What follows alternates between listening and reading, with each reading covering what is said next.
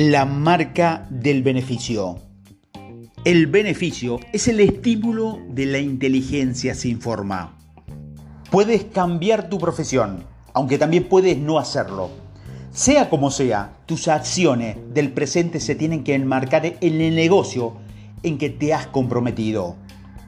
Puedes entrar en el negocio que desee siempre que hagas un uso constructivo del negocio en que te había establecido antes de manera que tendrás que realizar tu tarea cotidianas de una determinada forma.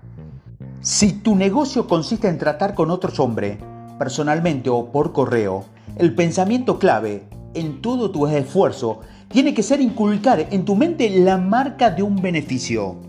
Lo que desea todo el mundo, tanto hombres como mujeres, es el beneficio. El estímulo de la inteligencia sin forma en su interior que busca expresarse de forma más completa el progreso continuado. El deseo de avance es inherente a toda la naturaleza. Es el impulso básico del universo. Todas las actividades humanas están basadas en este deseo de avance. La gente quiere comer mejor, quiere vestir mejor, quiere mejorar casa, más belleza, más sabiduría, más placer. En resumen, quiere progresar, quiere una vida mejor. El hombre lo sabe de forma instintiva, por eso siempre busca algo mejor. Esta ley del progreso perpetuo lo manifiesta ya Jesús en la parábola de los talentos. Solo ganan los que conservan algo. A los que no tienen nada, se les quitará hasta lo poco que tienen. Todos los objetos vivos sienten la necesidad del progreso continuado. Cuando este progreso se detiene en la vida, se imponen la muerte y la disolución. Eres un centro creativo del que salen beneficio para todos lados. Como se trata del instinto más profundo de tu naturaleza, todo el mundo se siente atraído hacia quienes puede darles mejores medios de vida.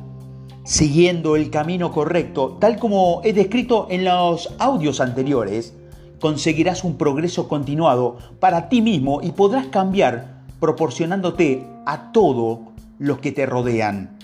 Debes estar seguro de ello y transmitir este hecho a todo hombre y mujer y niños con los que te cruce. No importa lo pequeño que sea la transacción, aunque solo les vendas un caramelo a un chiquillo, y esta transacción tiene que inculcar el pensamiento del beneficio y asegúrate de que al cliente se le quede grabado también ese pensamiento. Debes transmitir la impresión del desarrollo en todo lo que hagas, así como la gente que debe estar convencida de que eres un hombre que avanza y que logra que todo el mundo que trata contigo progrese, incluso a la gente con la que te encuentras en el terreno social. Sin ninguna intención de negocio ni de intención de venderles nada, debes transmitir este pensamiento de los beneficios. Puedes transmitir esta impresión si mantienes la fe inquebrantable de que tú mismo te encuentras en la vía del progreso. Tienes que permitir que esta fe inspire, complete y penetre todos tus actos. Recuerda cómo tienes que hacerlo. Primero, realiza todos tus actos con el convencimiento de que eres una persona en perfeccionamiento y que transfieres el progreso a todos. Segundo, siente que te enriqueces y que al hacerlo los demás también se hacen ricos y que todo el mundo recibe beneficios. Tercero, no te ufanes ni te jactes de tu éxito, ni hables de ello de forma redundante.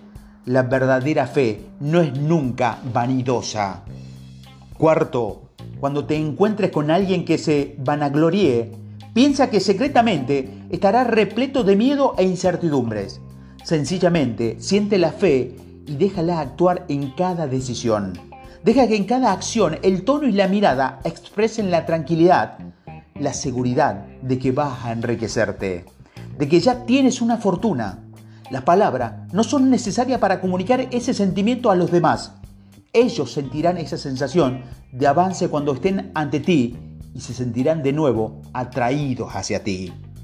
Y quinto, debes inculcar a todo aquello que se asocien contigo que consideras beneficio para sí mismo.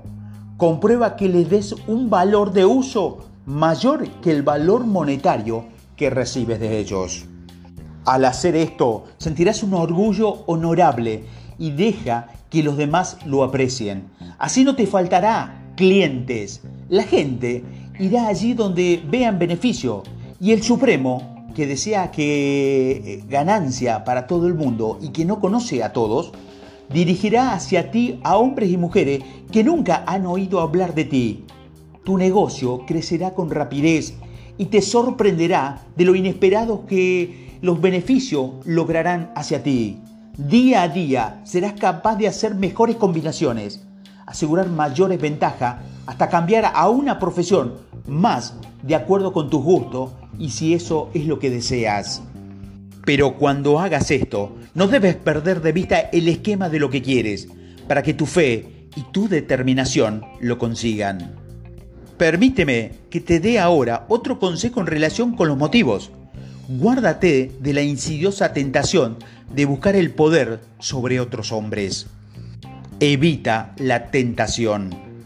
Nada resulta tan agradable para la mente poco formada o desenvuelta como el ejercicio del poder o la autoridad sobre los demás. La pretensión de gobernar a cambio de una gratificación egoísta ha sido una plaga en todo el mundo.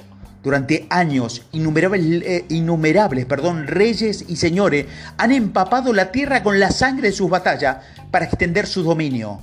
Esto no es buscar una vida mejor para todos, sino conseguir un mayor poder para sí mismos. Actualmente, el motivo principal en el mundo de los negocios y de la industria es el mismo. Los hombres lideran su ejercicio financiero y destruyen las vidas y los corazones de millones y millones de personas en la misma lucha para obtener poder sobre el resto. Los reyes económicos, como los reyes políticos, están inspirados por la avidez del poder. Jesús vio en este deseo del dominio el impulso de motor de ese pecado del mundo que él intentaba destruir. Lee Mateo 23 y verá cómo explica la codicia de los farineos que lo llamó maestro, pero se sentaban en los sitios mejores, dominaban a los demás y hacían que los menos afortunados cargasen lo más pesado. Fíjate que comparaba estas ansias de dominación con la búsqueda fraternal, fraternal del bien común que efectuaban lo que él consideraba sus discípulos. Guárdate de la tentación de buscar el mando, de llegar a ser el capitán, de que te consideren como alguien por encima de la gente corriente, de impresionar a nosotros con una gran despliegue de recursos o actitudes parecidas. La mente que busca el dominio sobre el resto es una mente competitiva y la mente competitiva no es creativa. Para dominar tu ambiente y tu futuro, no es necesario que mandes sobre tus compañeros. Además, cuando te, des, te dejen perdón, llevar por la lucha de los primeros puestos, empiezas a ser conquistado por el futuro y el entorno, y enriquecerse pasa a ser una cuestión de suerte y especulación. Guárdate del espíritu competitivo. No existe mejor afirmación del principio de la acción creativa que la declaración favorita de la última regla de oro de Juan de Toledo. Lo que quiero para mí, lo quiero para todos. No te dejes vencer por el espíritu competitivo. En resumen, todos los seres vivos sentimos la necesidad de avanzar continuamente. Cuando veas que tu trabajo no te permite progresar, empieza los procesos de cambio en tu trabajo. Conviértete en un centro creativo para ti mismo pero de manera que todo el mundo salga ganando. Siente un orgullo honesto por haber sido capaz de seguir el camino creativo y haber ayudado a que todo el mundo a tu alrededor lo comprenda. No te dejes vencer por el espíritu competitivo que llevará todo su avance hacia el fracaso.